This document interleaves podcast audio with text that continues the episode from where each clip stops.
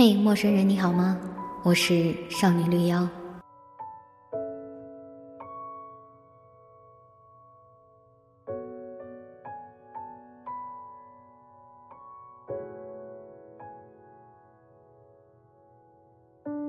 十四岁的时候，我们根本不管是刮风还是下雨，是晴朗还是阴天。那些躲在某个角落。只为看看某一个特别的人的小心思，直到现在都觉得新鲜。很多个过去的日子就是这么闪闪发光，或许因为他一句不经意的招呼，或许因为他一个不留神的注视，都让那颗年轻的心脏扑通扑通多跳了几下。我在日记里写过某个特别的人，我在存车库里搜寻过某个人的自行车。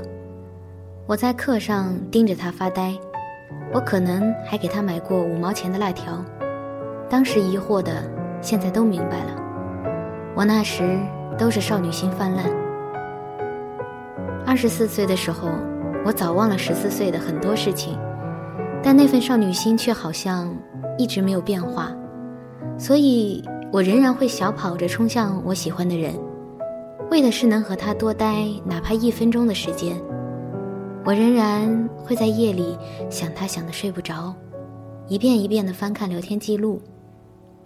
我仍然会不管烈日还是狂风，跟对方聊着他喜欢的食物，偷偷跑去买了以后，在他家楼下假装不经意地发消息给他说：“下楼，给你个好东西。”没什么所求，我就觉得喜欢一个人而言，不顾年龄几何，仍然会是一副少女心。不过，其实最近我有点烦少女心，我开始担心她或许是幼稚的代名词，在旁人眼里做出来的事情就是傻事，自己就是笨蛋，就是吃力不讨好，就是热脸贴冷屁股。所以，我也终于开始以所谓成人的标准来评判自己的内心了吗？我不得而知。最近杂七杂八的事情都缠绕在一起，我变成了一个大水缸。看他们扔进来，看他们出不去。脑袋里每天都在打架，小黑人和小白人谁也不服谁。他们一会儿这个占了上风，说要坚强要勇敢；一会儿那个占了上风，会逃避，会拖拉。我觉得自己在现实里受到了伤害，居然下意识地选择了像只鸵鸟一样躲了起来，不去采取措施。害怕面对结果，甚至觉得提起勇气说话都很费劲。我突然发现，我其实在逼我骨子里的小女孩长大，我在逼迫她一点一点的丧失少女心。少女心的我开始发现，生活是极其扯淡的事情。我们每个人在人海中浮沉，觉得累了就上岸喘口气儿，觉得还可以继续，就再游几圈。觉得受不了了，就沉入海底溺死自己。总有人觉得生活还能继续，也总有人觉得生活本该结束。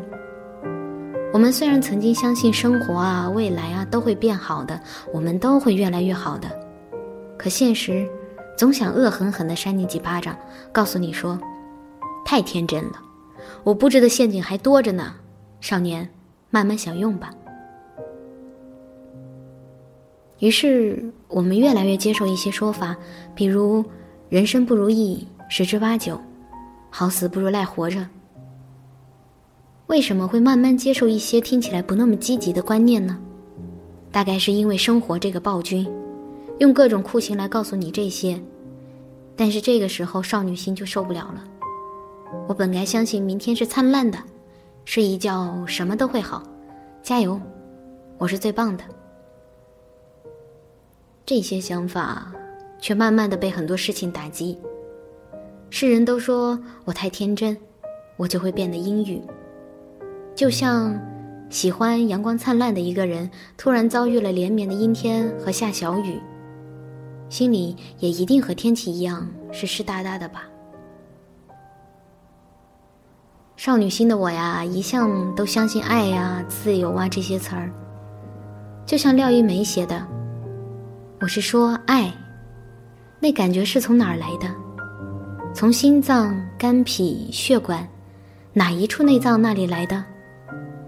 也许那一天，月亮靠近了地球，太阳直射北回归线，季风送来海洋是湿气，使你皮肤湿润；蒙古形成的低气压让你心跳加快，或者只是来自你心里的渴望，月经周期带来的骚动。他房间里刚换的灯泡，他刚吃的橙子，留在手指上的清香，他忘了刮的胡子，刺痛了你的脸。这一切作用下，神经末梢麻酥酥的感觉，就是所说的爱情。我相信这些都是爱，是很深很深，深到每个细节的爱。但同时，这个爱，也是刺痛自己最大的理由。有了爱。可以帮助你战胜生命中的种种虚妄，以最长的触角伸向世界，伸向你自己不曾发现的内部，开启所有平时麻木的感官，超越积年累月的倦怠，剥掉一层层世俗的老茧，把自己最柔软的部分暴露在外。因为太柔软了，痛楚必然会随之而来。但没有了与世界与人最直接的感受，我们活着。是为了什么？这也是廖一梅说的。所以，当我感受到这些话里深刻的含义的时候，有种痛觉提醒我，我敏感脆弱的少女心感受到了。所以我才要特别想告诉自己，告诉你们，要小心自己的少女心，要为自己的少女心留一小片地方，因为。这是我们还能感受到痛楚的地方。如果连这最后一小片地方都被攻占的话，我们就变成了不疼不痒、无欲无爱的大人。虽然不至于不仁，但是开始麻木的大人。而有了这片能感受到痛楚的地方，我们才能感受到自己的不同，感受到某个热烈的夏天，某个人带来的心动。也体会到失去某样东西的痛苦，这些是区别我们还没麻木的很好方式。就让我们心里那个小女孩或者小男孩，还住在那里吧。我们是会不由自主的长大，没错。当我们终于能笑着说生活中不快乐的事情太多了，开始理解别人的无奈之举。能承认自己在现实生活中确实有无力的时候，可能我们才算长大吧。而在那之前，就悄悄的祈祷小女孩慢慢长大，让她还会因为晴天而心情变好，还会因为哪个人偶尔的好而感动的稀里哗啦，还会因为急迫的想要见到谁而慌慌张张。总之，要让心。还能是热的。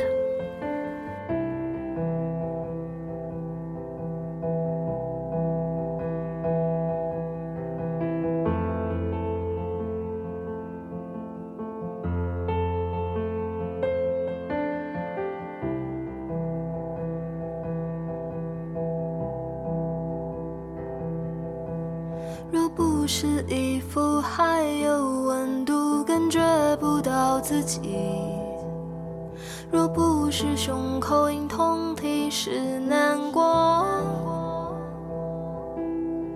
若不是城市霓虹和剪断的烟火在放，误以为跌入冰川不胜寒。